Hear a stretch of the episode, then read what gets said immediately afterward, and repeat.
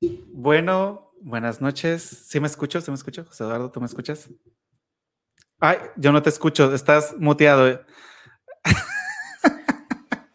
Hola. Muy buenas noches. Oye, oye, ¿qué, qué caótico ha sido el episodio de hoy. Creo, Eh, creo que ni el primero fue así. Sí, eh, en 31 episodios que llevamos, apenas el final de nuestra primera temporada es el que dice, ¿sabes qué? Hoy todo va a salir mal. Casi, casi. Ay, Muy Dios. buenas noches, ¿cómo están? Bienvenidos a este episodio de Charlando entre Artistas, este episodio número 31. Jonathan, muy buenas noches. Muy buenas noches, José Eduardo. Pues aquí andamos. Y antes de continuar, eh, quiero pedirle a nuestra hermosa audiencia, los que nos están viendo en estos momentos y los que nos están escuchando a través de todas las plataformas de podcast habidas y por haber, que busquen un vasito, si tienen por ahí una cerveza, algún tipo de licor, o con agua, si no pueden beber, si no, no, pasa toman, nada. pueden, pueden tomar Puede agua, con un tecito, este, un para que, para que eh, brinden con nosotros por este programa número 31 y por este final de primera temporada. La verdad, pues nos, haría sentir como que muy bonito a nosotros poder saber que ustedes están brindando con nosotros. Y si lo hacen, ahí no sean malitos, se toman una selfie, la postean en Instagram y nos etiquetan tanto José Eduardo como a mí y pues obviamente charlando entre artistas para recompartirlos. Acuérdense que a Jonathan Totena lo encuentran en Instagram como Jonathan Totena. Y a mí, a José Eduardo, me encuentran en Instagram como arroba Jacosta Molina. Ahí estamos para que nos etiqueten en sus fotos si es que se toman su fotito acá brindando con nosotros. Y pues, ahora sí, en, en, lo que les damos el chance para que vayan a buscar, porque pues es algo que nunca habíamos hecho en el programa. Eh, José Eduardo, el día de hoy, para hacer este final de primera temporada. Nos vamos con todo. Sí, decidimos botar la casa por la ventana. Esta noche, señoras y señores, queridos charleros, esta noche tenemos lo que nunca, lo que nunca creímos que iba a suceder. Hay patrocinadores. o sea, justo para el final, pero llegaron, vaya, llegaron. Lo importante fue que llegaron. Sí, que es lo importante, que aquí están. Y la verdad les agradecemos mucho que estén aquí, que se quieran anunciar aquí con nosotros en Charlando entre Artistas. Y pues sobre todo para que vean que sí es cierto que vamos a volver. O sea, no crean, ¿no? No, no sí. andamos ahí firmando contratos con los patrocinadores nomás para que digan, ah, ya no van a hacer nada. Pero no sí, crean rumores, los programas de chismes lo tienen mal. Jonathan y yo no estamos peleados. sí, ¿no? Enventaneando Petrito sola ahí diciendo, ¿cómo es posible? Bueno, pero sí, listo. tenemos eh, patrocinadores esta noche. Eh, uno de estos patrocinadores es Golis Closet, una tienda virtual de ropa y de cositas de belleza muy linda, muy cute, a la que pueden contactar a través del número 2281 27 16 42. O también lo pueden seguir en su página de Instagram o en su perfil de Instagram como arroba Golis Closet.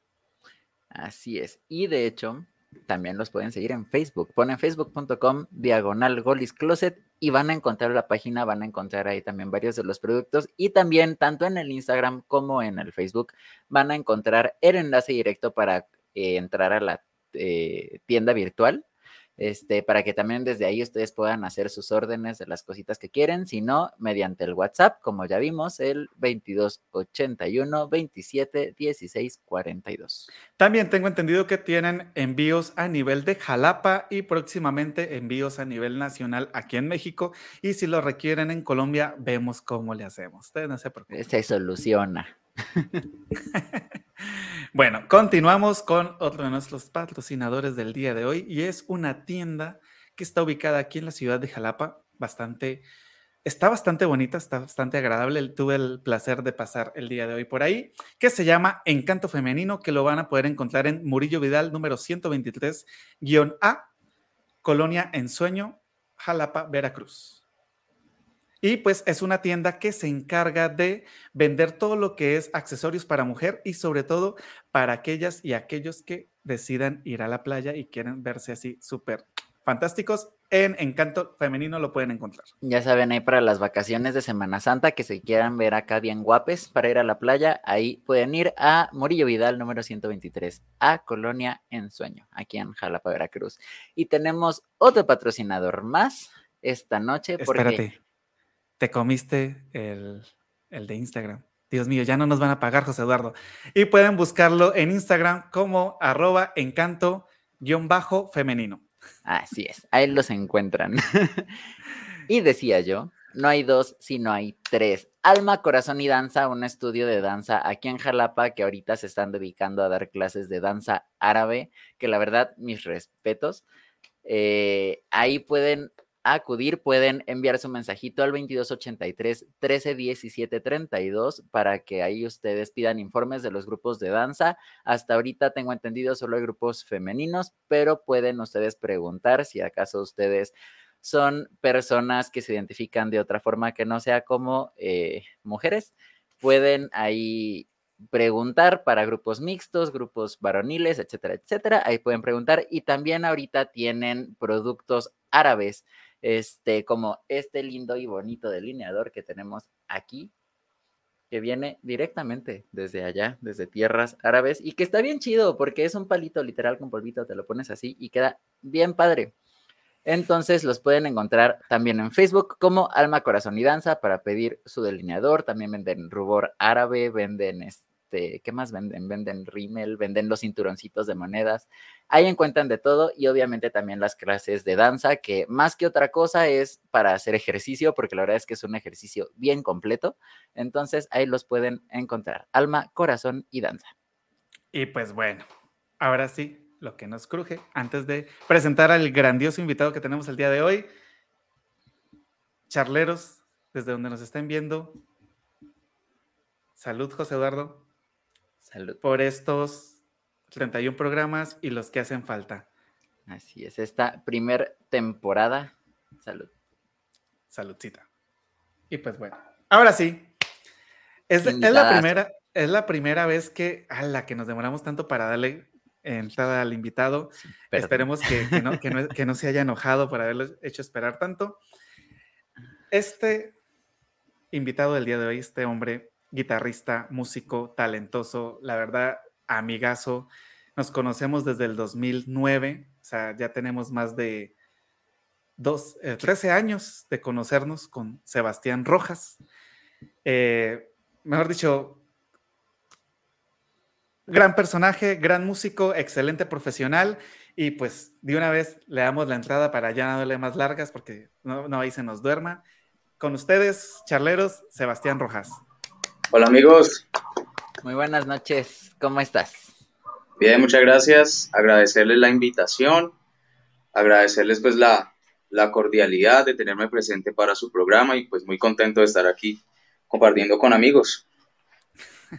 Así es, muchas gracias nosotros de parte de Charlando entre Artistas, de verdad, muchas gracias por estar aquí con nosotros esta noche, por aceptar, por donarnos tantito de tu tiempo y por acompañarnos en este programa tan, tan especial que es nuestro final de la primera temporada.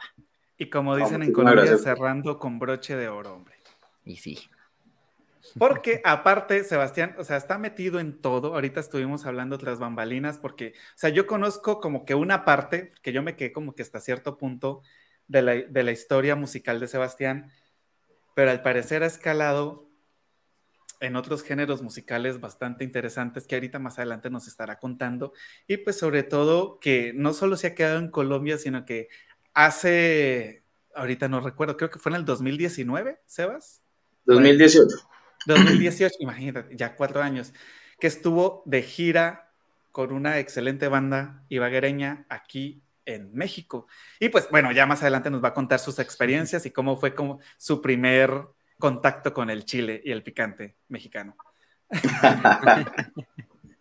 claro que sí. Pues, pues bueno, Sebas, cuéntanos, para los que no sepan quién es Sebastián Rojas, ¿quién es Sebastián Rojas? Bueno, eh, mi nombre es Sebastián Rojas, yo soy licenciado en música del Conservatorio del Tolima y pues tengo un máster en, jazz de la Universidad de La Rioja de España. es un máster que involucra la parte de la composición, la interpretación de música contemporánea, pero pues enfocado mucho al jazz, al blues, a toda esta música, digámoslo así, de descendencia negra y que pasó a ser blanca en algún punto. Eh, bueno, me he dedicado básicamente a la guitarra eléctrica, sin embargo, pues interpreto otros instrumentos, la guitarra clásica, la guitarra, digámoslo así, popular, también el bajo eléctrico, eh, me gusta componer, he hecho algunos talleres de composición, me ha gustado bastante. Es decir, me ha gustado estar en todo ámbito de la música. Eh, toco algo de percusión también, el cajón peruano, los bongos. Tengo pues algo de idea de, de estos instrumentos. Me ha gustado explorar. En algún punto de mi vida artística inicié con la batería. Entonces, pues básicamente esa es una, una breve reseña de quién es Sebastián Rojas. Ok. Y en un tiempo en el conservatorio estuvo metiéndole a la música llanera. de todo, de todo. La música es tan amplia que es bueno intentar de todo. Gracias a ti, por ejemplo. Sí, sabes, ay, qué, qué, buenas anécdotas hay del conservatorio, la verdad. Con Sebastián, pues juntos estuvimos en la, en la misma carrera, entramos en, en el 2019 y salimos en el 2014, nos graduamos al mismo tiempo y fue fue, una experiencia bastante grata, la verdad. Y pues bueno, Sebas, eh, al ser licenciado en música, ¿te has dedicado a la docencia o has estado en las pinceladas de docencia y 100% musical o cómo, o sea, bueno, más músico que docente, más docente que músico, ¿cómo ha sido esa, esa trayectoria después de que saliste del conservatorio? Bueno, yo siento que todo músico tiene su, su enfoque docente, ¿no? La idea de la música es poderla enseñar, poderla transmitir de la forma en que uno la, apropia, ¿no? Entonces yo he estado siempre en la docencia, siempre he estado enseñando y siempre he estado tocando y bueno, participando en proyectos, participando en distintos proyectos de distintas músicas. He estado trabajando como eh, músico de sesión también para ciertos estudios de grabación que pues me llaman para grabar determinados instrumentos o componer algunas líneas eh, digámoslo así, para ciertos instrumentos, ¿sí? Entonces he estado como en, la parte musical, obviamente la parte de la docencia, la parte de la grabación, la parte de hacer arreglos. Entonces lo bueno es que siempre he estado pues como en ese mundo. Sin embargo, pues al ser licenciado en música, la docencia siempre ha estado presente, ¿no? Siempre el enseñar, yo lo, yo lo he tenido en mi, en mi carrera y en mi vida profesional. Órale. Okay. Mejor dicho, de todo un poquito. Así es. Yo, antes de que avancemos más en tu historia académica y en tu historia profesional, me da curiosidad, porque ahorita ya mencionaron música de rock, música de jazz, música llanera. ¿Cuál fue tu primer contacto con la música? Tú dijiste, yo quiero estar dentro de la música y de ahí cómo fue que te diversificaste tanto a tantos géneros musicales. Eh, bueno, la música llega a mi vida básicamente por una salida a todos esos problemas emocionales que todos tenemos en algún punto, ¿no? Entonces, en, un momento de mi adolescencia, que estaba pues con ciertas tristezas, ciertas cuestiones emocionales, eh, la música llega para sacarme de eso, ¿sí? Era una etapa en la que yo tenía como unos 15 años, tal vez 16, entonces yo no, yo no tenía como un rumbo fijo, hacía deporte, hacía cosas, pero pues había siempre un hueco eh, porque no sabía qué dedicarme, qué dedicarme a hacer, eh, qué talento tenía. Y pues la música llega por medio de la guitarra. Sí, llega por la guitarra, unos cursos que al lado de mi colegio se hacían en una casa cultural. Yo empiezo a asistir a esos, a esos cursos donde empecé eh, mis primeros pinitos en la guitarra, que era pues la ejecución de músicas colombianas, eh, músicas folclóricas, eh, también música popular. Entonces empecé, empecé ahí, obviamente con esa, el estar descubriendo un instrumento es un momento en que uno es muy apasionado y uno empieza pues básicamente a engancharse mucho. Y eventualmente pues la guitarra se fue transformando en esa, en esa razón de levantarme todos los días, de estudiar, pasaba horas, horas, días enteros estudiando y nunca pues me aburría, ¿no? Era algo muy constante y así fue como pues básicamente ingreso a la música, ¿sí? Ya de ahí en adelante pues empiezo a, descubrir música, empiezo a escuchar rock, empiezo a escuchar jazz, empiezo a escuchar blues, pero a mí pues básicamente me engancha en la música pues el rock, inicié con el rock, con la guitarra, me apasioné por la guitarra eléctrica, Y yo creo que todo guitarrista eléctrico inicia así en la música, ¿no? Con el rock, porque es la guitarra eléctrica es el instrumento emblemático de ese género. Y a medida que empiezo a estudiar el rock, pues empiezo a descubrir otros géneros que vienen de atrás, el rock and roll, el blues, y entonces me empiezo a enganchar, a, a ser muy autodidacta, a buscar videos, a buscar otros amigos que toquen, que me enseñen, todo era un descubrimiento muy constante. Y pues bueno, ingresé al, al conservatorio pues después de mucho esfuerzo, digámoslo así, económico, y ya ahí me encarrilo y empiezo a descubrir mucha más música, entonces todo era un proceso muy apasionante, pero esa es la razón por la cual entro a la música. Cabe resaltar que, o sea, Sebastián era de los que llegaba al conservatorio en la mañana y luego no se iba sino hasta que terminaban todas las clases. Y yo era, yo era testigo que lo veía ensayando y dele que dele con la guitarra. Me acuerdo que Sí. en aquel entonces tenías una guitarra verde, ¿no? Una verde, Así es, y la todavía la verdecita. tengo. Ah, y era ahí dele y estudiando obras clásicas cuando nos daba clases en ese entonces Chucho Morales, Jesús Morales, que fue el primero que tuvimos de maestro de guitarra. Y la verdad, Ajá. sí, Sebastián siempre fue como que muy dedicado y muy apasionado a- al estudio de su instrumento, algo que cabe Sí. resaltar. Exactamente, totalmente. Era una pasión incontrolable. Eso era todos los días y dormía y no esperaba levantarme para ya estar haciéndolo nuevamente. Excelente. Bueno, antes de continuar, porque ya se nos había olvidado, Sebastián, agradecer, ¿o sí lo dijiste, José Yo, Eduardo? yo- yo sí agradecí, Es que, Jonathan. es que no sé si lo dijiste en las bambalinas o lo dijiste aquí, ya, ya No, no, ya lo dije al aire, ya lo dije al aire. Ah, lo bueno, dije bueno. también de las bambalinas, pero también al aire. Ok, repito, porque pues lo agradeció Sebastián, pero no yo. Sebas, muchas gracias, sé lo ocupado que eres y pues agradecemos que estés aquí con nosotros acompañándonos. No, gracias a ustedes, a ustedes. Yo siempre, es más, me siento honrado de que me inviten a hablar un poco de, de lo que soy yo, porque pues eh, ha sido un trabajo que es como un trabajo silencioso lo que yo hago, ¿no? Sin embargo, pues ustedes al, al ayudar a, a difundirlo, pues me hacen llegar a más gente y yo creo que eso es lo mejor que pues un artista o un músico puede tener, ¿no? Entonces el agradecimiento después es para ustedes. Vale, pues. Gracias. Bueno, por aquí tenemos unos saludos de parte de los charleros, ya tenemos aquí contacto. Dice Alma del Rosario Molina Segura, bonita noche a todos. Muy buenas noches. José Eduardo. Charlie Vargas desde Colombia nos comenta, genial hermano, feliz noche. Saludos, Charlie. Por aquí tenemos a Jorge David Castellanos Velandia. Un saludo para los patrocinadores desde Colombia. Así es, para, para que vean que vale la pena patrocinar charlando entre artistas. Obviamente. Dylan Galindo nos saluda, dice, salud maestro, felicidades por la primera temporada que fue todo un éxito. Saludos. Muchas gracias, Dylan. Tenemos aquí al que le puso el nombre a los charleros, que no nos vamos a cansar de decirlo mientras se siga conectando, obviamente. Aníbal Bastida, buenas noches, aquí listo para el último programa. Muy buenas noches.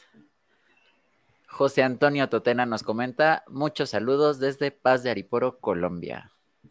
Y también tenemos aquí otro saludo de el invitado que estuvo hace ocho, hace ocho días con nosotros, que dice Joaquín Navarro Contreras. Hola charleros, qué gusto saludarles y qué chido contar con la presencia de Sebastián Rojas desde Colombia en el cierre de esta temporada. Enhorabuena, felicidades a los tres.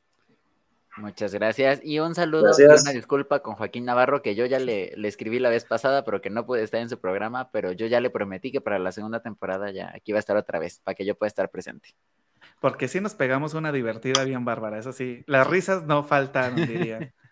Y dice, y yo lista para la siguiente temporada, Alma del Rosario Molina Segura. Elisa A. Molina dice, saludos, bonita noche a todos. Y por último, tenemos aquí el otro comentario que dice que le manden saludos a Yair, que siempre los escucha en mi celular. Le desea buen viaje a Jonathan. Muchas gracias, de verdad. Esperemos que todo sea para mejorar. Vas a ver que sí. Saludos, Yair. Y saludos. Y pues bueno, continuamos. Sebas, eh, hace tiempo estuvimos en contacto, que quede constancia que no se hizo, eh, que bueno, que no concluimos porque al final no se pudo hacer, pero sí, Sí. está pendiente, Sebas, porque sí quiero un temita llanero con rock. Ok, claro que sí. Eh, estás, te, te metes en este mundo de, del el máster que, que empezaste a hacer, ¿no? Pero Ujú. sé que tienes algunas composiciones por ahí. ¿Cómo fue esa introducción a la composición? O sea, ¿cómo te gustó meterte a eso? O también a la parte de los arreglos, porque pues el, arreglo también tiene algo de ti como músico, ¿no? ¿Cómo, ¿Cómo decidiste querer incursionar, querer evolucionar o meterte en este mundo completamente? Eh, bueno, yo pienso que todo músico debe procurar crear, ¿sí? Eh, es bueno ser intérprete, es bueno tocar música de otros artistas, pero eh, el músico lo que en cierta forma eh, busca es eh, dejar un mensaje, ¿no? Dejar un lenguaje, si es posible, dejar algo que tenga una recordación. Su música es básicamente la esencia del músico.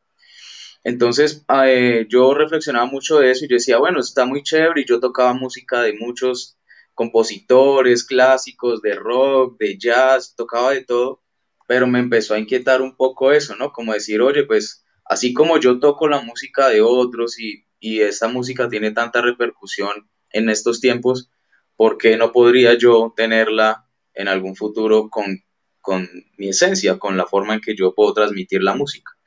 Entonces empecé en ese proceso, empecé a investigar eh, formas de componer, la parte armónica, me gustaba analizar eh, obras de guitarristas eléctricos que usaban ellos, sus técnicas, toda la parte que armonías usaban, sus frases, ¿sí? todo, lo, todo lo que envuelve el lenguaje musical.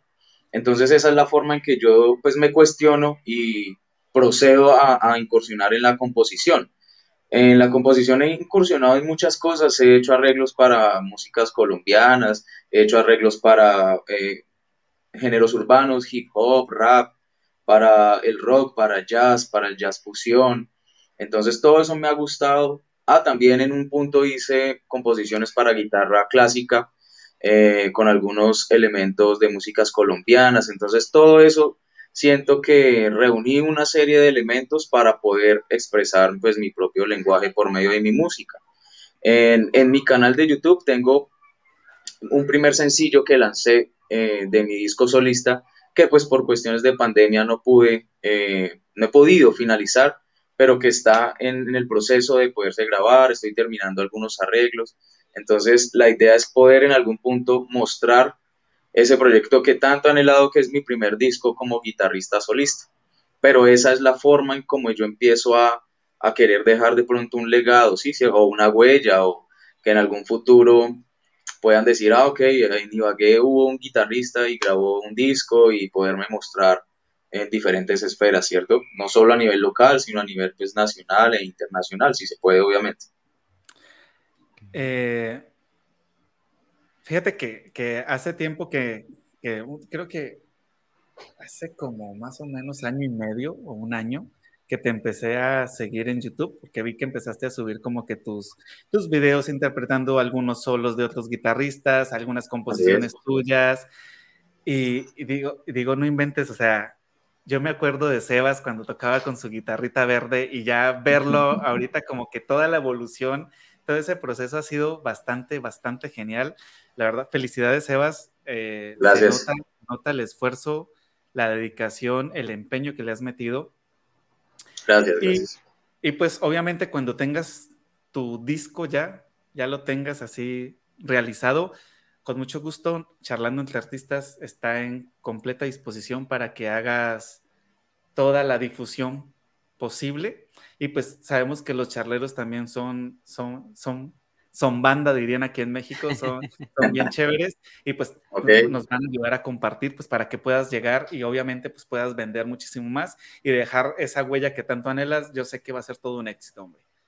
vale, no, muchas gracias, muchas gracias, esa es la idea, estoy trabajando en ello.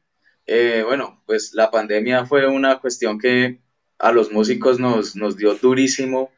Eh, a mí me frenó muchos proyectos que yo tenía ya casi que listos. Es más, tenía lista un tenía listo un viaje con otra agrupación eh, para México también, precisamente. Y no se pudo hacer pues por la pandemia. Entonces me frenó un par de proyectos y cosas muy interesantes que podría haber ya eh, materializado, pero tendrán noticias mías prontamente. Eso espero. Excelente. Ahora, pues ya, ya pasando de, este proceso de cómo nos cuentas de cómo ha sido la, inclusión en la composición desde tu experiencia personal, eh, ¿cómo fue esto de meterte a la banda con la que estuviste aquí en, en México? O sea, fue así como de, porque pues luego sabemos que para buscar músicos, pues te buscan y qué tales, y pues tú dices, sí, me le mido, ¿no? Pero ¿cómo fue? ¿Cómo fue este primer contacto al saber que ibas a venir a otro país? No sé si ya habías viajado antes a otro país como músico. Ok, no, antes no, no había viajado.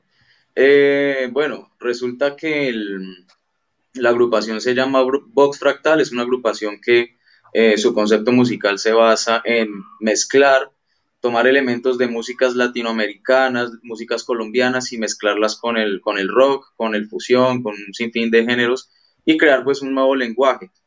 Entonces a mí siempre me había inquietado eso, esta banda es de amigos, son de amigos que yo conozco de hace mucho tiempo y bueno, en algún punto eh, el percusionista de esta banda eh, le gusta, me ve tocar el bajo, le gusta, ve que soy una persona pues que le gusta hacer las cosas, que estoy comprometido cuando, con los proyectos entonces estaban buscando a alguien pues como de ese perfil.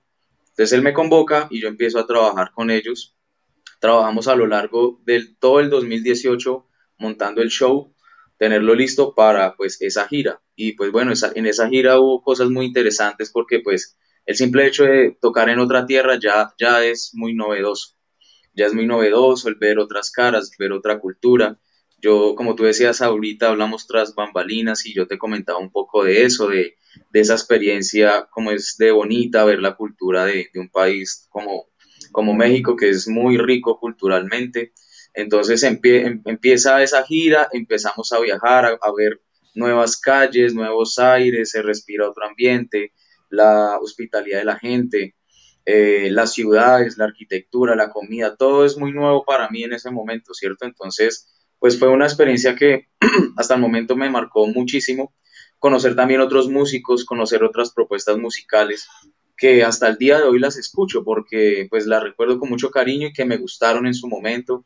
El saber que hay música poco conocida, que de pronto no es una difusión muy comercial, pero que es de una calidad impresionante.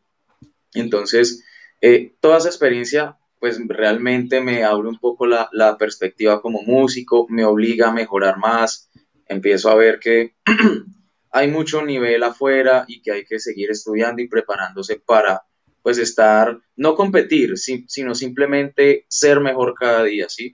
Porque pues yo no, dentro de mis metas no está competir para ser mejor que alguien o, o ser mejor que en un contexto, sino simplemente ser un músico pues competente, que tenga unas capacidades, que pueda ofrecer algo pues novedoso y nuevo para, para el medio musical, ¿cierto? Entonces, pues básicamente esa fue como una experiencia muy enriquecedora para, para la vida artística que espero se pueda repetir pues nuevamente. Vas a ver que sí, si no armamos aquí algo para que te vengas y toques. Allá estaré. porque la verdad es que sí, está, es que hay, hay músicos que yo admiro y uno, la verdad es Sebastián, siendo muy honestos, como guitarrista, mis respetos, hermano, o sea, Siempre, siempre admiré la velocidad, la ejecución, la limpieza y la dedicación que tiene este man para tocar guitarra. O sea, no inventes, es, es de otro. Marcelo. No, te agradezco mucho las palabras, de verdad que las recibo con mucho, mucho aprecio. Y pues bueno, por aquí tenemos una pregunta que nos va a leer aquí José Eduardo.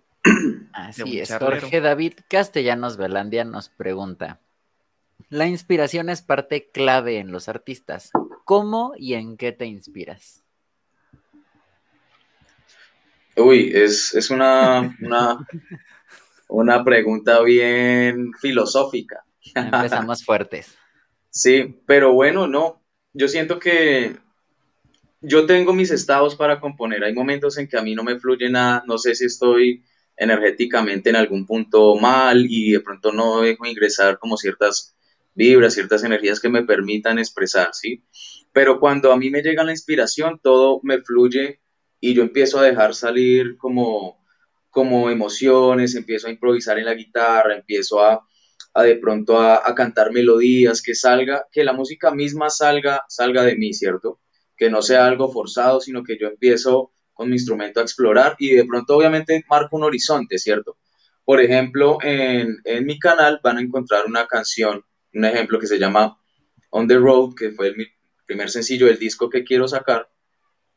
Y para ese momento era una canción de actitud, una canción de querer hacer las cosas, de querer salir adelante, que yo quería transmitir un positivismo y energía, energía positiva para el que lo escuchara, ¿sí? Pero como una, una energía de pronto algo agresiva, como esas ganas de, de pronto comerse el mundo, de ir sobre la marcha, porque fue una canción que me vino inspirándome cuando yo viajaba en una motocicleta. Entonces en ese momento yo voy manejando y me llegan ideas musicales y yo las empiezo a cantar mientras voy manejando. Entonces, pues on the road traduce a eso, sobre la carretera, sobre el viaje. ¿sí? Como una, una actitud positiva frente a, a, la vida, así lo quise interpretar, así lo quise manifestar. Entonces me inspiro mucho en, en lo que yo vaya sintiendo en mi momento. Si estoy triste, habitualmente yo trato de, de manifestar esa, esa emoción en, en, mi instrumento, en la forma en que toco, en la forma en que matizo. Eh, sí, entonces trato de, de utilizar esas emociones a mi favor, sean emociones positivas, sean emociones negativas. Yo siento que pues cualquier emoción que llegue en su momento y se pueda convertir en música, pues es, es muy valioso, ¿no?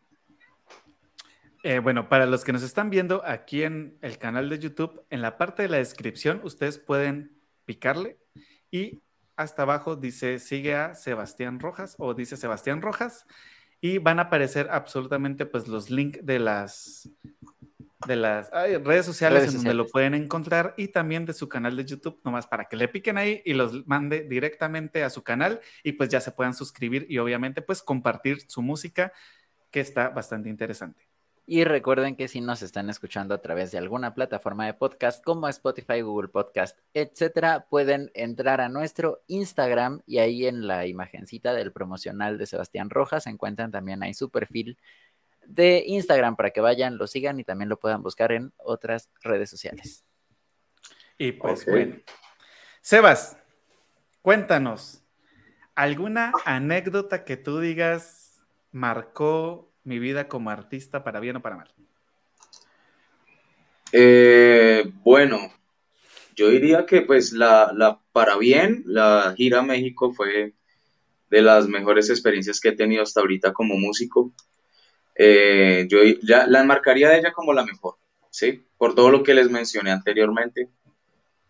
Y pues digamos que una mala, pues no, no, no la siento mala, siento que fue parte del aprendizaje en su momento y yo estaba tocando en, en, la, en una sala pues de acá de Colombia que se llama la sala Alberto Castilla, que es la sala donde eh, estudiamos nosotros, nuestra facultad con, con Andrés. Y bueno, básicamente fue mi primer, mi primer concierto, ¿sí? Fue ese, ese primer encuentro con un escenario en donde yo tenía una responsabilidad como músico porque estábamos haciendo un dueto de guitarra clásica con un compañero y ese momento de tensión, yo nunca había sentido tanta tensión como esa adrenalina de tocar frente a las personas, de, de, que realmente la gente estuviese presta a escuchar. Entonces ese primer encuentro eh, con, con el pánico escénico, con la presión de que solo puedo tocar una vez y no puedo repetir como lo, uno lo hace en la casa cuando uno está estudiando o en sin fin de situaciones, entonces, el, el, hecho de enfrentarme a eso y que en su momento, bueno, ejecuté mi instrumento, hubo falencias y el estrellarme con eso, pues me dio un aprendizaje que fue algo que a mí me marcó mucho. El, eh, tanto la primera vez que toqué en público, de ahí en adelante siempre esa adrenalina de tocar, siempre eh, esa sensación de querer hacer las cosas bien, pero siempre se, es como un, sí, una especie de temor, digámoslo así, pero es muy, me pareció muy bonito porque esa, esa sensación solo la siento cuando estoy tocando. ¿Sí? Entonces esa se puede decir que es una anécdota, no para mal, pero sí que me generó una sensación bien fuerte cuando la experimenté. Hablando de esto, perdón, me, ahorita que lo mencionabas me surgió una duda porque varios nos han comentado, varios charleros nos han comentado cómo lidian con esto de, pues, del estrés, en el escenario, cómo lidian con el temor, con el miedo, con la adrenalina y demás. ¿Tú cómo lo haces en tarima? O sea, ¿cómo, qué, qué, por ejemplo, qué tip le podrías dar? Porque sabemos que hay varios charleros que están como que iniciando en el mundo, Pero ojo, este no es el consejo que, nos vas a dar más adelante, sino qué tip le darías a la gente en su momento de estar en un escenario, ya sea bailarín, eh, actor, músico, lo, que sea, ¿qué tip le darías para, para controlar eso que nos acabas de mencionar tú de tu experiencia en, el, en la sala Alberto Castilla? No, pues en cualquier escenario en que nos vayamos a desenvolver, yo habitualmente no miro las, las caras, no miro el rostro del, del, público, porque eso me intimida a veces. Uno, eh, uno puede ser ese consejo. Y, y, bueno, básicamente hacer como ejercicios de respiración antes de, eh, de pronto estar como relajado, llegar un tiempo antes de tocar, estirar, hacer todo como una terapia antes de tocar, porque pues ya sabemos que al tocar uno requiere una concentración, a eh, pensar todo muy bien, estar eh, fríamente, pues la cabeza, que la cabeza esté fría, que uno pueda fluir, ¿sí? Y yo habitualmente, eh, cuando puedo y me acuerdo, como banano, que es una fruta que ayuda a disminuir un poco la ansiedad, entonces, o, ese, o esa sensación de, de miedo. Entonces lo hago y me ha servido mucho.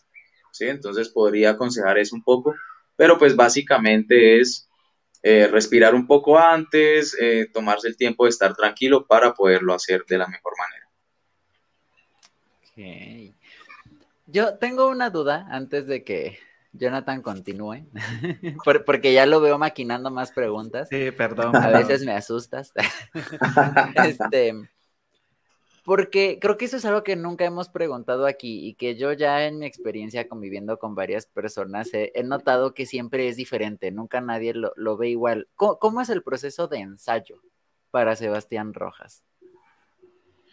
Eh, bueno, para mí, yo tengo que, lo que sea que vaya a tocar, tengo que tenerlo casi que de memoria.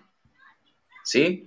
Eh, ah, bueno, tú sabes que a veces el músico pues va y toca con una partitura, pero yo no soy mucho de las partituras. Me gusta y solucionan y facilitan muchas cosas, pero me gusta siempre ir como con todo el repertorio, todo lo que voy a tocar en mi cabeza, precisamente para poder fluir mejor y no estar atado a, la escritura.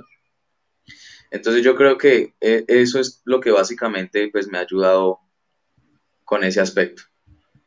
Ok. Qué interesante. No, sí, bastante interesante. Yo por, yo algo, algo con lo que sufro es, es justo con la memoria. A mí me se, me, se, me, van las canciones muy fácil. Y algo que, que, que, le agradezco a la vida de haber aprendido a leer partituras, justo ese, ese recordatorio que tengo ahí, que simplemente ya leo como que la primera parte y digo, ah, continúo. Y sobre todo, por ejemplo, aquí en México, así de manera de anécdota, es que toco en unos grupos de cumbia, cumbia mexicana, pero pues sí, sí varía mucho a la cumbia colombiana, sí es totalmente diferente, ¿no?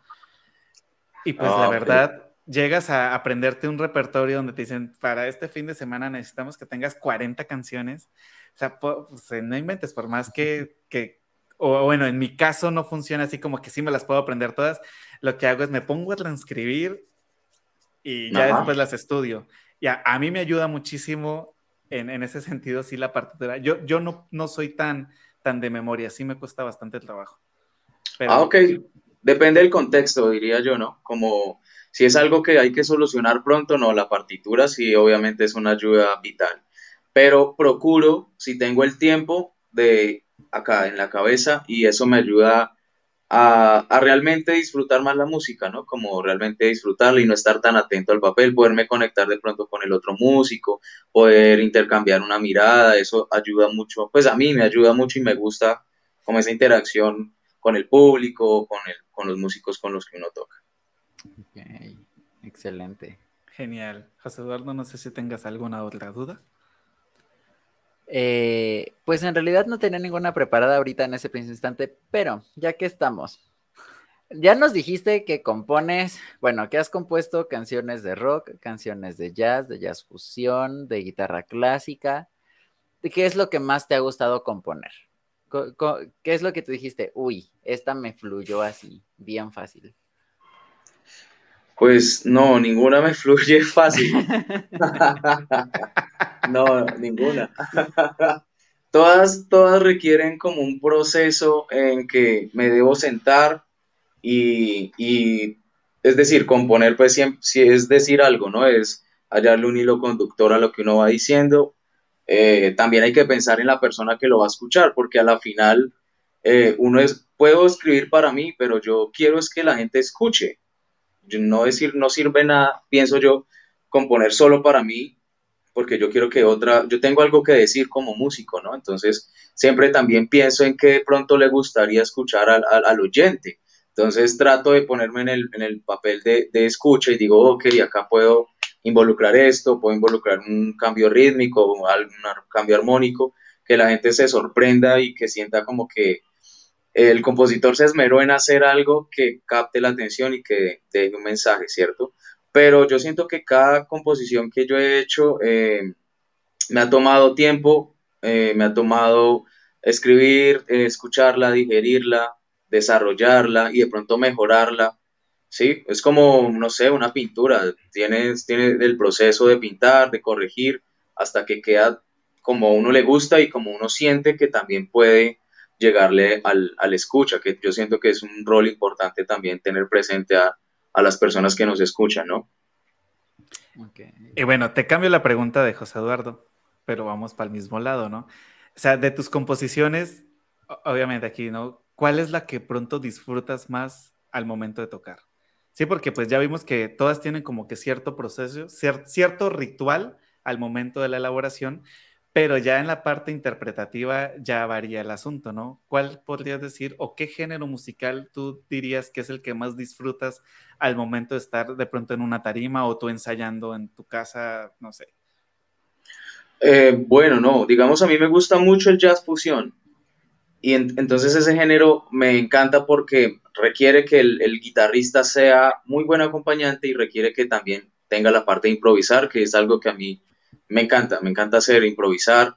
Eh, entonces, eh, ese género particularmente me llama mucho la atención y bueno, actualmente tengo un trío de jazz con el que vamos a trabajar, estamos en ese proceso, porque me, me gusta exigirme, ¿no? O sea, somos tres, es el trío, entonces se exige mucho que cada pues músico se esmere como en hacer un buen acompañamiento, una buena ejecución del instrumento. Pero pues de mis composiciones eh, le tengo particular cariño a la que está en mi, en mi canal de YouTube que titula On the Road, porque pues es la primera composición de mi EP, ¿sí? Del disco que quisiera sacar. Entonces es la primera, es la primera que concebí, la primera que, mi primera composición que al escucharla de principio a fin la, la disfruto totalmente, la cual me esmeré en trabajarle y bueno, ya tiene un tiempo de estar en mi canal, pero es la primera y le tengo pues gran aprecio. Eh, prontamente estaré pues sacando las otras músicas de ese disco, que están pues muy contrastantes, ¿no? También tienen su proceso. Pero en sí, eh, digamos que el jazz, el jazz fusión me, invita mucho a, expresar como músico, ¿cierto? Muy bien. Y bueno, eh, ¿qué hace Sebastián Rojas cuando no está detrás de una guitarra o detrás de una computadora arreglando algo, no sé, mezclando? ¿Qué haces? ¿Qué haces en tus tiempos libres? Para empezar, Sebastián Rojas tiene tiempo libre. Esa es una muy buena pregunta.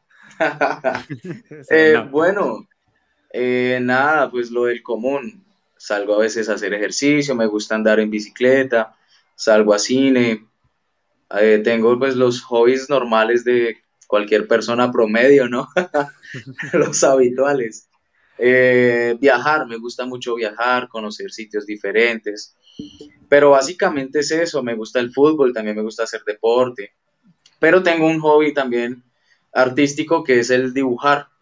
Yo en mis primeros años de vida fui dibujante, hice talleres de caricatura, de realismo, entonces eso también lo hago con cierta, eh, digámoslo así, regularidad. Entonces siempre es, siempre es como el arte y el deporte y es parte del ocio también pero eso es lo que hago cuando no estoy detrás de la guitarra. y, fíjate que sí recuerdo tus bosquejos en la universidad. Sí, tenías, ah, me acuerdo mucho que hiciste uno mío, así llegué a mi mente. Exacto. Ajá, exactamente. Entonces, eso siempre ha estado presente en mi vida. ¿Qué, ¿Qué, fue primero? ¿El dibujo o la música? El dibujo, definitivamente. El dibujo yo lo descubrí casi que a mis cuatro años de vida. ¿Sí? La música, yo vine a involucrarme en la música más o menos en el 2005, más o menos en ese, en ese año. Pero pues la música, no sé, me atrapó mucho más, entonces pues me dediqué fue a ella. La verdad es, es un arte que me, en, que en el momento en que llega a mi vida, pues me atrapa totalmente. Ok. okay. Y, a ver, acabas de decir que te gusta viajar. Sí. Ya, ya, sé que has viajado a México, no sé si has viajado a otros lugares en calidad de músico. Pero, por ejemplo, si te dijeran, oye, te vas a cualquier país en plan turista, o sea, no tienes que trabajar, tú puedes ir así nomás de disfrute completo, ¿a dónde te gustaría viajar? Uy, pues yo tengo una meta y es conocer Nueva York, porque esa ciudad me encanta porque el jazz es la cuna del jazz, ¿no? Me gusta por eso. Eh, pero si se trata de, de cualquier parte del mundo, encantado de ir, o sea, cualquier sitio nuevo, cualquier aire nuevo, cualquier calle nueva, cualquier comida nueva es bienvenida, ¿no? Pero Nueva York es como, el, como el, una meta que tengo. Pero también me gustaría mucho conocer Egipto, todos estos países que tienen como una historia y tienen de pronto los monumentos eh, que denotan esa historia. En Grecia, por ejemplo, me gustaría conocer, me gustaría conocer eh, Italia, sí, como estas ciudades de pronto europeas de las que tanto uno ha leído en los libros, pero me he puesto la tarea de conocer también aquí mi país, donde hay mucha historia también, hay muchas cosas bonitas para ver, por eso entonces me he dado cuenta que cualquier destino es bueno, ¿no? Cualquier destino nuevo realmente es muy, muy chévere de poder visitar. Fíjate que ahorita que mencionas que cualquier comida nueva, cualquier calle nueva, ¿cómo fue? Porque yo tuve mi experiencia cuando llegué a México, que, que, que sí. Que deberías contar, porque es una anécdota muy divertida. Si me lo permiten, al ratito se las cuento, pero ¿cómo fue eh, ese primer contacto de Sebastián Rojas con la comida picante mexicana? Porque cabe aclarar para los que nos están viendo, el picante de Colombia definitivamente no le hace, Sebastián lo está diciendo, no le hace justicia. No se compara. No le hace justicia al picante mexicano. Aquí los mexicanos eh, no tienen lengua ni corazón ni nada. O sea, ¿cómo fue? Eh, no, pues, pues bueno, obviamente al, que, al llegar allá es la ansiedad de probar la comida, la gastronomía. Y bueno, fue, fue, no, me pareció muy buena, ¿no? Yo tenía miedo de probar, pero cuando la, la, probaba era como adictiva, ¿sí? Pero después de varios días, pues uno aquí no está acostumbrado a todos los días que todo tenga picante, que todo tenga picante. Entonces, un día, una anécdota, quise eh, comer algo sin picante. Entonces, yo llegué a un restaurante con los muchachos de la banda y yo creí que al pedir unos huevos venían sin picante. Y no, apenas comí eso, era un picante tenaz. Entonces yo no podía creer que le colocaran picante a todo, a todo le ponen. Pero lo disfruté los caramelos les ponemos chile. Ah, sí, exacto. Pero, pero la comida y todo lo disfruté en gran manera. Lo que pasa es que para el colombiano es, eh, no es habitual estar con el picante todo el día pero en los momentos que comí eh, era no, exquisita, la comida de allá es exquisita, o sea, unos platos, eh, me gustó mucho ir a las plazas de mercado a, comer allá porque era como la comida hecha por las personas que saben, vi mucha variedad de, de frutas, de como de legumbres, de y eso me pareció muy muy interesante y probé mucha comida y eso fue fascinante.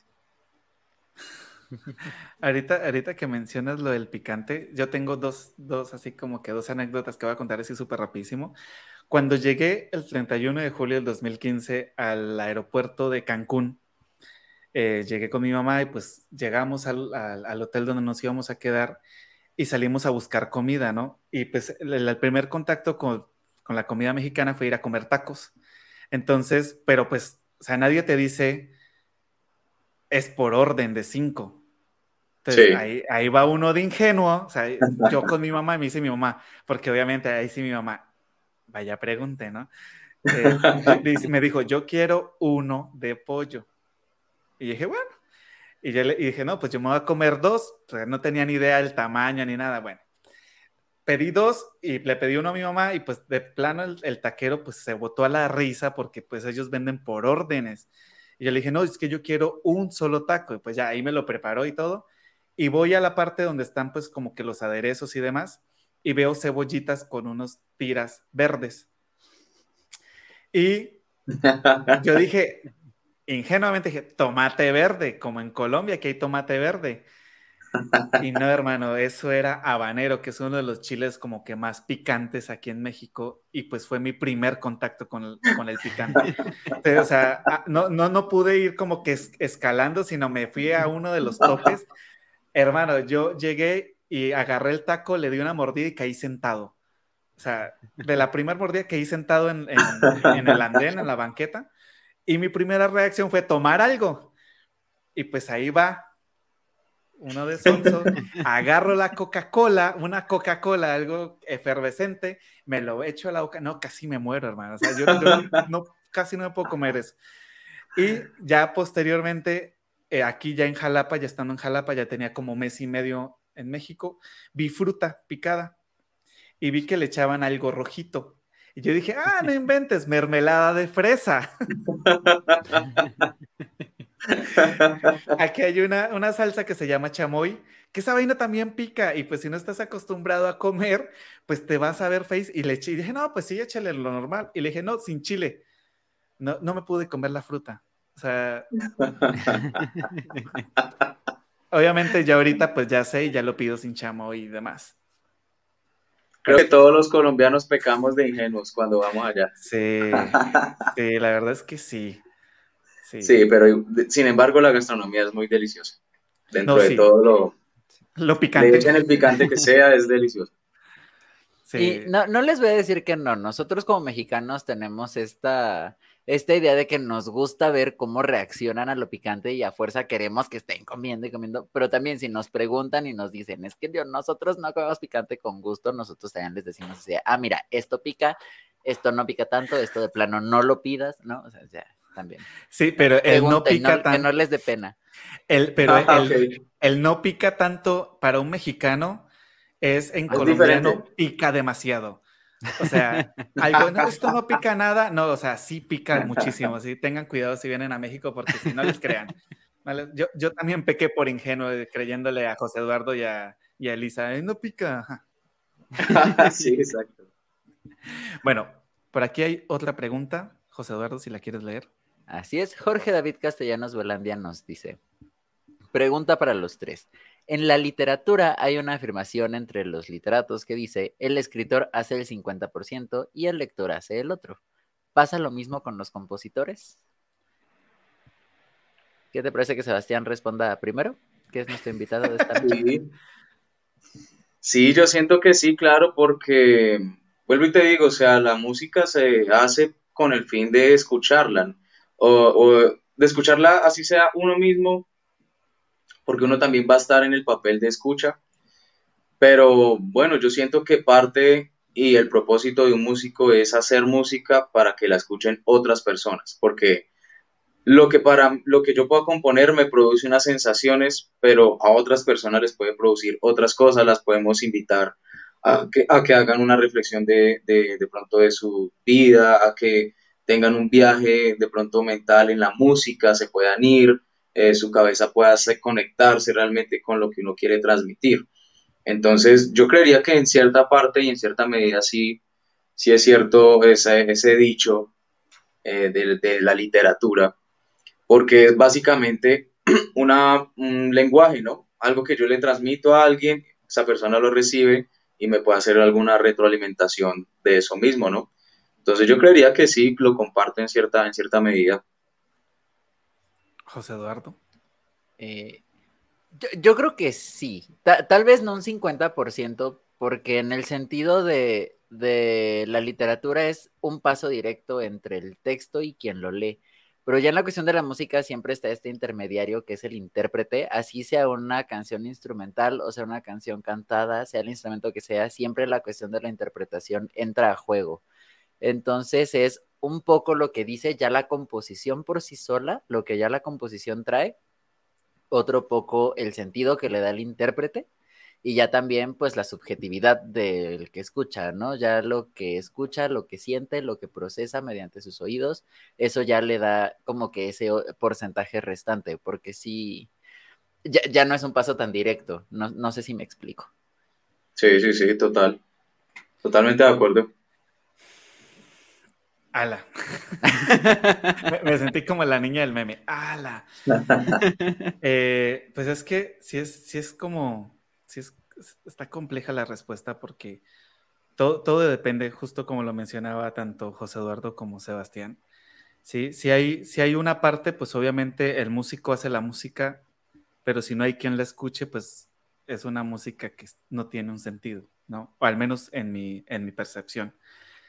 Y justo me pasó con mi última composición que decidí compartir en plataformas digitales, que se llama Ansiedad. Y, yo desde un principio dije, o sea, esta, esta composición está hecha para un, para un público muy específico, que es este público que ha tenido de alguna u otra manera un ataque de ansiedad, que ha percibido un ataque de ansiedad, ¿no? Y me puse a hacer así como una mini encuesta con mis conocidos que yo sabía que habían tenido ataques de ansiedad y con otros que no han tenido como que ese, ese proceso. Y los que habían tenido un ataque de ansiedad, o sea, como que sí comprendieron muy bien todo el discurso de la canción. Y los que no, eh, decían, es que la verdad está muy rara, o sea, no, no la entendí y, y suena bonito, pero no, no, o sea, no me llegó, ¿no? Y los otros así, no inventes, llevo escuchándola toda la mañana, eh, la he puesto como 18 veces hoy mientras preparaba el desayuno y cosas así. Entonces, eh, sí, sí juega mucho la, la, parte de la percepción del público, porque pues al fin de cuentas la música es muy sugestiva, ¿no? Subjetiva, perdón. y ya sí, sí. A diferencia de, de, la, de, la, de la parte escrita que ya está como más directa, justo lo que decía José Eduardo, o sea, el texto dice y pues si ya tienes así como que una imaginación muy bárbara, le interpretas, ¿no? Pero pues por lo general está muy explícito. En la música siento que es, muy difícil ser explícito porque no, no, no, no podemos decir, estoy hablando de una mujer eh, que me transmite esto porque puede ser que para otra persona sea, ay, esta canción representa a mi gato o esta canción representa esta flor y cosas así, ¿no? Entonces, sí es, sí está como que muy difícil, al menos lo creo yo en la parte de la composición. Sí, total, totalmente de acuerdo. Pero pues son tres puntos totalmente diferentes. Esperamos que haya respondido la pregunta de Jorge David Castellanos Balandia. Y por aquí tenemos otra anécdota que nos comenta Elisa. Dice, esas historias me recordaron cuando le tenían miedo a mi agua de pepino. En Paz de Ariporo, eh, Elisa pues es mexicana, iba a ser un agua que hacen normalmente acá, que es con pepino y limón y azúcar. Pero pues para nosotros los colombianos el pepino es salado, o sea, tú te lo comes en ensalada. No, no, te lo imaginas como algo dulce, ¿no? Y aquí te lo venden en helado, te lo venden en un reguero de cosas que, que, que casi no tienen que ver con la parte salada. Entonces, un grupo de colombianos no querían probarla porque o sea, si eso es para tomar, o sea, no me va a saber rico, ¿no? Hasta que la probaron y ya se dieron cuenta que sí está bien buena. Pero sí. y por aquí tenemos un saludo de Amy Legend. Creo que lo pronuncié bien, no sé. Espero que sí, Amy, perdón. Y pues muchos saludos para los tres, ex compañera también del Conservatorio del Tolima también estuvo con nosotros ahí acompañándonos. No sé si la recuerdas. Y también ya egresada de claro, claro entre artistas. y, claro, también estuvo aquí. Y estuvo también aquí en Charlando entre Artistas. Oh, súper. Sebas, eh, otra pregunta referente a tus dos pasiones, que es el dibujo y, el, y, el, y la música. ¿En algún momento has intentado de pronto mezclarlas? O sea, como que tú digas, a raíz de un dibujo que hice, de una inspiración en papel, saco una composición en guitarra o al revés, a partir de una composición sacaste un dibujo, no sé, es una pregunta que me, acaba de surgir. Eh, no lo he pensado, pero puede ser hasta un concepto artístico bien interesante, ¿no? Pues pero no, no es algo que haya puesto en, en marcha con algún proyecto, alguna instrumental, alguna canción, no, pero, pero lo bonito del arte es eso, que se deja mezclar, ¿no? Que se deja, se deja eh, moldear y depende del artista cómo, cómo ver la posibilidad de pronto crear algo nuevo y novedoso. O sea, me acabas de dar una idea, por ejemplo. Eh, bueno, es que te digo que se me acaba como de ocurrir así que estaría bien loco porque sí he visto como que muchos, eh, lo he visto más en cuestión de la danza y de, la música, que a partir de movimientos del bailarín pues se, van generando ciertas composiciones o al igual a partir de, pues, de las composiciones musicales empiezan a, a formar ciertos movimientos. Entonces dije, Sebastián comparte otro, otro mundo artístico. Pues, y si ya si lo haces, no inventes, me avisas y te invitamos para que nos cuentes cómo fue el, el proceso creativo de eso, porque siento que va a estar bien loco. Sí. Aunque, aunque hay muchos performances que trabajan eso, ¿no? El, el, músico va tocando y el artista va dando sus pinceladas. Eso es como un performance que he visto por ahí, pero no me cerraría las posibilidades de hacerlo. Por ejemplo, tú sabes que hay muchas composiciones inspiradas en, en cuadros, en, en en obras de arte. Eh, entonces, no, no es descabellado del todo. Sí, pero bien locochón. Ah, exacto, exactamente. Eh, Sebastián, ¿qué escuchas tú en, tu vida diaria? ¿Qué música escucha Sebastián Rojas? Porque ahora que lo pienso, no. Viéndote y escuchándote, yo no diría, ah, sí, él es de los que escucha tal cosa has mencionado tantas cosas tan distintas que me da mucha curiosidad. ¿Qué, es lo que escucha Sebastián Rojas en su vida diaria?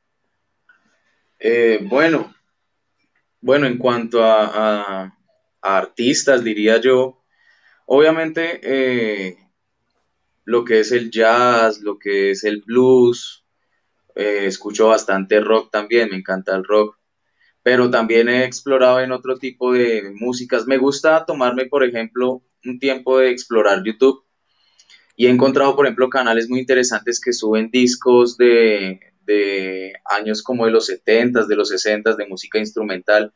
Entonces me gusta hacer el ejercicio de descubrir, de descubrir artistas, de descubrir música. Eh, he encontrado un par de canales de, este tipo de música. Entonces, por ejemplo, me he encontrado con bandas de jazz fusión de los 70 que habitualmente no se escuchaban o no, no tuvieron como una trascendencia en su, en su nombre, ¿no? ¿Cierto? De, de harto renombre. He escuchado y encontrado artistas, por ejemplo, guitarristas de Brasil, que pues uno no, no, hasta aquí no llegan sus nombres y los he podido encontrar por ahí. Entonces hago el ejercicio como de escuchar música nueva. Sin embargo, obviamente, me encanta escuchar de todo porque eh, me encanta tomar ideas de, de, muchos géneros, ¿cierto? Entonces me gusta escuchar obras de guitarra, me gusta escuchar eh, adaptaciones de música, digamos, popular, por ejemplo, no sé, hablemos de música de Michael Jackson, pero interpretada en la guitarra, para ver qué puedo extraer de ahí, qué, puede, me puede gustar, algún acorde nuevo que pueda escuchar, una línea melódica. Eh, por ejemplo, si hablamos de música popular, pues digamos, eh, me gusta escuchar Michael Jackson, me gusta escuchar el hard rock de los ochentas, eh, me gusta escuchar la música tradicional en algún momento, música latinoamericana, sí, entonces todo, eh, yo creo que a mí me ha ayudado mucho al, de pronto juntarme con muchos amigos artistas, músicos que te comparten artistas y eso va, amplía el espectro de, de, lo que uno escucha, ¿no? Porque yo creo que uno tiene la etapa en que solo escucha algo y, o un género y uno está ahí, uno está ahí, pero de toda la música, la música es tan amplia y tan, tan llena de, colores, de variables, que es bueno abrir los oídos y escuchar de todo un poco. La verdad no podría decirte un, solo género un solo artista porque cuando hasta estoy haciendo mis labores de la casa, coloco eh, YouTube o, o, Spotify, lo que tenga a la mano, y coloco que se reproduzca lo que haya, y he encontrado mucha música buena, de calidad, de esa forma. Fíjate que, es bastante curioso porque, por ejemplo, ¿no? O sea, uno, uno te ve así de lejos y dices, este man es rockero, ¿no? Y, y, así es estilo el meme, ¿no? Con sus audífonos y escuchándose, no sé, una carranga. Porque pues dices, no te cierras, a ninguna posibilidad, ¿no? Y eso está súper genial porque a veces uno de músico no, pues justo lo que decías, se cierra como que en un solo, en un solo ámbito. Y yo, por ejemplo, algo que le digo a mis estudiantes es, tienes que escuchar de todo, o sea, abre tu mente, deja la oportunidad de que diferentes géneros musicales, pues te brinden cosas, ¿no? Por más que digan, ese género es malo o ese género no sirve, pues así le ha pasado a todos los grandes géneros que conocemos ahora. En su tiempo decían que era malo, que era feo, que era simple, que era minimalista, lo que quieras, ¿no? Pero ahorita logró trascender y pues tiene una influencia en la música actual muy bárbara, ¿no? Entonces está súper genial que ahorita pues justo refuerzas como ese mismo pensamiento de no hay que cerrarse, sino todo lo contrario, hay que abrir la mente a escuchar pues todo lo que te tiene el mundo que brindar, ¿no? Exacto, pues uno puede tener una vertiente, ¿no? Eh, uno puede tener un, un, horizonte artístico, digámoslo así, un, no sé, digamos en el caso tuyo, que es tu música de arpa, la música llanera, la música folclórica, pero la música es tan disfrutable en todas sus presentaciones que yo siempre he aprendido algo de cualquier género. De todo se ha aprendido algún acorde, alguna progresión, algún, alguna cuestión letrística, eh, filosófica, porque pues ya sabemos que toda música tiene una corriente también filosófica y al tú investigarlas uno se da cuenta de cómo tiene, todo, todo tiene un sentido, ¿no? Sus mismas letras, hasta las mismas sonoridades de los instrumentos tienen un propósito. Y el hacer ese ejercicio es lo que uno le permite como abrir la mente y uno decir, uy, no, pues yo tengo que escuchar más cosas porque por ejemplo, el blues me da estas herramientas, pero yo puedo encontrar en el country o puedo encontrar en el, en el, en el jazz fusión o en el jazz tradicional otros elementos importantes para unirlos involucrando pues en el lenguaje. Y por ejemplo que en mi caso me gusta improvisar, pues son elementos que me van a servir demasiado para desarrollar un lenguaje pues propio, ¿no? Fíjate que a mí, bueno, antes de continuar, sí hay que hacer la aclaración. Ahorita dije carranga y es música carranguera, una disculpa, se me fue completamente y pues ya lo corregimos. Eh, a mí algo que, algo que me ha gustado de México es justo como ese, ese panorama tan amplio, al menos en, lo, que a mí me, en lo que a mí respecta, que es la, la música de arpa. ¿sí? el, motivo por el que yo llegué a México fue por querer aprender a tocar un arpa diferente a la que pues ya tenía como que las bases en, Colombia, ¿no? Y ha sido todo un proceso evolutivo porque pues la interpretación, eh, la técnica, las arpas son muy diferentes a las que normalmente conocemos allá.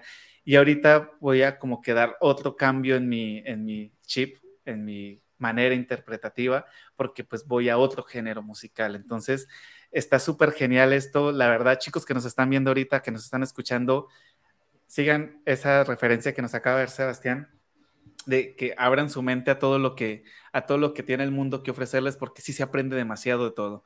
Sí. Exactamente.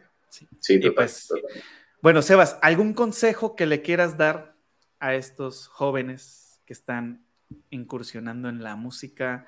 ya sea en el jazz, en el rock, en la composición, en los arreglos, en el blues, en el jazz, en todo lo que haces, ¿así un consejo que les puedas dar para iniciarse? Eh, bueno, no, pues en primer lugar, eh, ir pensando en qué tipo de músico quieres ser. ¿Sí? ¿Qué, qué tipo de, de músico y, o de música quieres hacer? Si quieres desarrollar un lenguaje propio, pues es decir, a, escuchar, adaptar, eh, transcribir todo tipo de música, va a hacer que la música y lo que uno sal, lo que salga de uno sea pues un lenguaje original o diferente. Eh, dos, no perder el tiempo. Eh, yo creo que todos pasamos por ese punto en que uno a veces pierde tiempo, deja pasar días y la idea es buscar siempre los espacios para, para estar tocando, para estar practicando. Eh, y yo creo que parte del músico es dejarse llevar si hay una oportunidad de tocar, eh, así sea música que uno considere de pronto fácil, simplemente tocarla. Tocarla, si, eh, cualquier oportunidad que tengas de subirte a un escenario, de tocar frente a las personas es importante. Entonces, yo siento que es simplemente el hecho de dar el arte y todas las oportunidades tomarlas en su momento. pero lo, más importante pues es la dedicación, ¿no? La dedicación que tenga uno con el instrumento.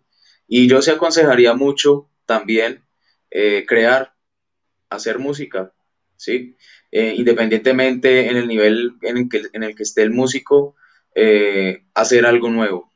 Crear es parte, yo creo que fundamental de, del legado de un músico. Entonces yo creo que les daría esos consejos a aquellos que, quieren involucrarse en este maravilloso mundo de la música que es tan apasionante, tan sensible, que lo llena uno de muchas cosas, lo invita a uno a pensar, a reflexionar mucho sobre la misma vida, sobre nuestros hábitos, sobre lo que queremos dejarle a tal vez nuestros hijos, a nuestros nietos, a los sobrinos, a los amigos, ¿cierto? Nuestro mensaje y nuestra esencia por medio de la música. Guárales, qué profundo. Gracias, Sebas. Eh, algo que nos quieras compartir, Sebas, de, no sé, para que te hagas publicidad aquí en Charlando entre Artistas. Eh, bueno, diría yo que no, pues mis, mis redes, también les quería comentar de un proyecto que es la primera banda que yo tuve en la cual pude experimentar eh, la creación, que se, la creación, el rock, eh, se llama Fred Virus, es un proyecto que tengo hace mucho tiempo y lo estoy retomando y estamos ya por finalizar nuestro primer disco. Entonces, eh, pues voy a dejarle las redes, eh, se llama Fred, F-R-E-T, P-H-Y-R-U-S. Ese es el nombre de la banda.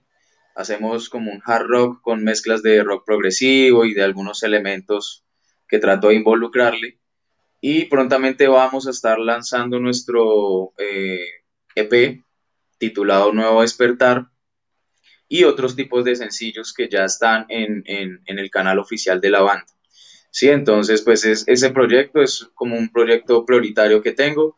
Eh, espero prontamente hacerles conocer mi proyecto solista, también mostrarles otros proyectos en los cuales estoy participando eh, como mi trío de jazz, eh, algunos proyectos donde estoy haciendo arreglos, donde estoy grabando, donde estoy componiendo, donde estoy proponiendo, se los haré llegar prontamente pues para que eh, escuchen lo que, lo que he podido hacer, pero pues Fred Virus y mi proyecto solista son como esos proyectos principales que, que quisiera puedan escuchar, ya en, en las redes está, entonces pues enviaré los links, si los pueden compartir, pues muchísimas y muchísimas gracias. Claro que sí, ahorita los compartimos. y pues charleros, ya saben, en cuanto estén tanto el primer EP de Sebastián Rojas, así como el de Fred Virus, los van a poder encontrar en las listas que tenemos tanto Jonathan como yo en nuestros perfiles de Spotify. Ahí las pueden buscar. Este, van a encontrar música de varios amigos de nosotros, varios de los cuales ya han estado aquí en Charlando entre Artistas, y ahí pronto van a poder encontrar la música de Sebastián Rojas y de Fred Fairos. Y pues se me había olvidado comentarlo porque sí, ya lo hice. De, hecho, ya me estoy aquí suscribiendo al canal de Fred Fairos. Muchas gracias, gracias. por pasármelo. Y se me había olvidado decirles que hace mucho tiempo, de hecho, por allá por noviembre más o menos, nos habían escrito desde. se me olvidó. Era, un, era una ciudad de Estados Unidos. Ah, sí, de Estados Unidos, pero ¿cuál era? ¿Chicago? No, no, no. se parecía a la de Ciudad Obregón. Ah, bueno, se me fue ahorita el nombre, pero ya ahorita ya se envió la lista de reproducción de Spotify de los artistas independientes que han hecho parte de Charlando entre Artistas. Y ahorita apenas tengamos pues noticias de Sebastián, lo vamos a agregar ahí porque pues al parecer ya va a empezar a sonar en Estados Unidos, entonces eso es un gran paso para todos nos, todos los que estamos metidos en este mundo de la música independiente, que lo hacemos con las uñas, con el corazón y el sudor de nuestra frente. Y pues estamos dándonos a conocer en otro país completamente diferente al, nuestro y eso pues nos ayuda muchísimo. Sebastián, ¿algo más que quieras decir antes de que finalicemos el día de hoy, la noche de hoy? Eh, no, pues básicamente agradecerles la invitación a, ti, Andrés, a José, eh, felicitarlos por esa gestión tan bonita que realmente resaltar a aquellos músicos de los cuales es muy difícil llegar de pronto a una esfera tan grande, popular, en donde las emisoras reproduzcan nuestra música, pero es una, es una labor muy loable el hecho de que ustedes quieran resaltar a todos esos músicos que estamos ahí dando la batalla, queriendo decir algo, ¿sí? Queriendo decir algo a, un público, queriendo ser escuchados o simplemente queriendo dejar una huella en, nuestras carreras. Entonces, pues felicitarlos, te felicito Jonathan por las oportunidades que has podido pues eh, labrar en ese tiempo que llevas en México. Y a José por, por estar ahí contigo, apoyándote en los proyectos. Eh, y nada, es un placer conocer a, a José, pues no, no, te conocía, es un placer eh, haber charlado contigo y espero en algún momento volver a, a, otro programa ya promocionando lo que se viene. Claro que sí, eso ni que se diga. Y pues bueno, charleros que nos están viendo, que nos están escuchando en estos momentos, eh, no es un adiós, es un hasta pronto. No nos, no nos hasta vamos mayo.